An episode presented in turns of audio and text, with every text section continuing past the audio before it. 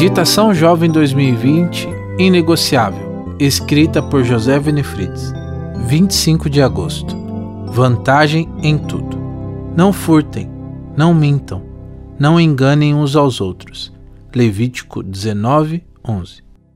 Existe por aí uma filosofia não declarada de que o mundo é dos espertos. Essa frase sugere que passar os outros para trás é um grande negócio. Em nosso país, as leis são desrespeitadas o tempo todo. A desonestidade está no DNA de muitos. Em geral, quem consegue levar alguma vantagem se sente o máximo. Lamentável. O jeitinho brasileiro tornou-se um expediente criativo para forjar regras particulares, flexibilizando ou quebrando normas que deveriam se aplicar a todos.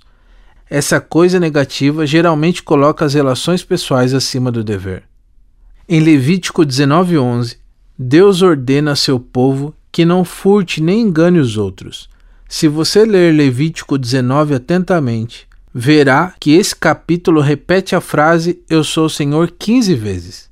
Esse capítulo tem 58 mandamentos.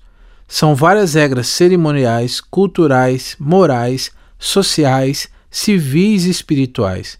Para cada conjunto de regras, o Eterno afirma: Eu sou o Senhor. Quando aceitamos o senhorio de Deus, rejeitamos as normas sociais impostas por nossa cultura ou herança nacional. Passamos a enxergar o pecado como Deus vê, sujo, profano e imundo. Os servos de Deus são corretos em tudo.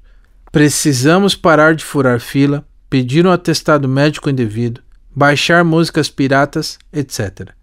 Essa lista é quase infindável. Os velhos padrões de comportamento devem ficar no passado. Basicamente, concordamos com Deus. O que ele julga como errado a seus olhos é errado para nós também. A melhor coisa a fazer é viver pela fé, com lucros ou perdas. O Senhor conhece nosso coração. Não adianta tentar colocar uma pedra em cima do pecado.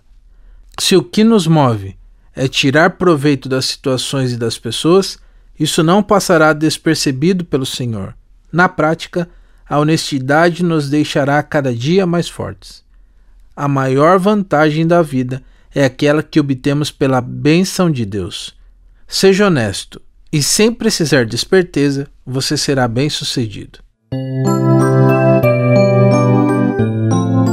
Eu sou Genilson Souza, trabalho na Casa Publicadora.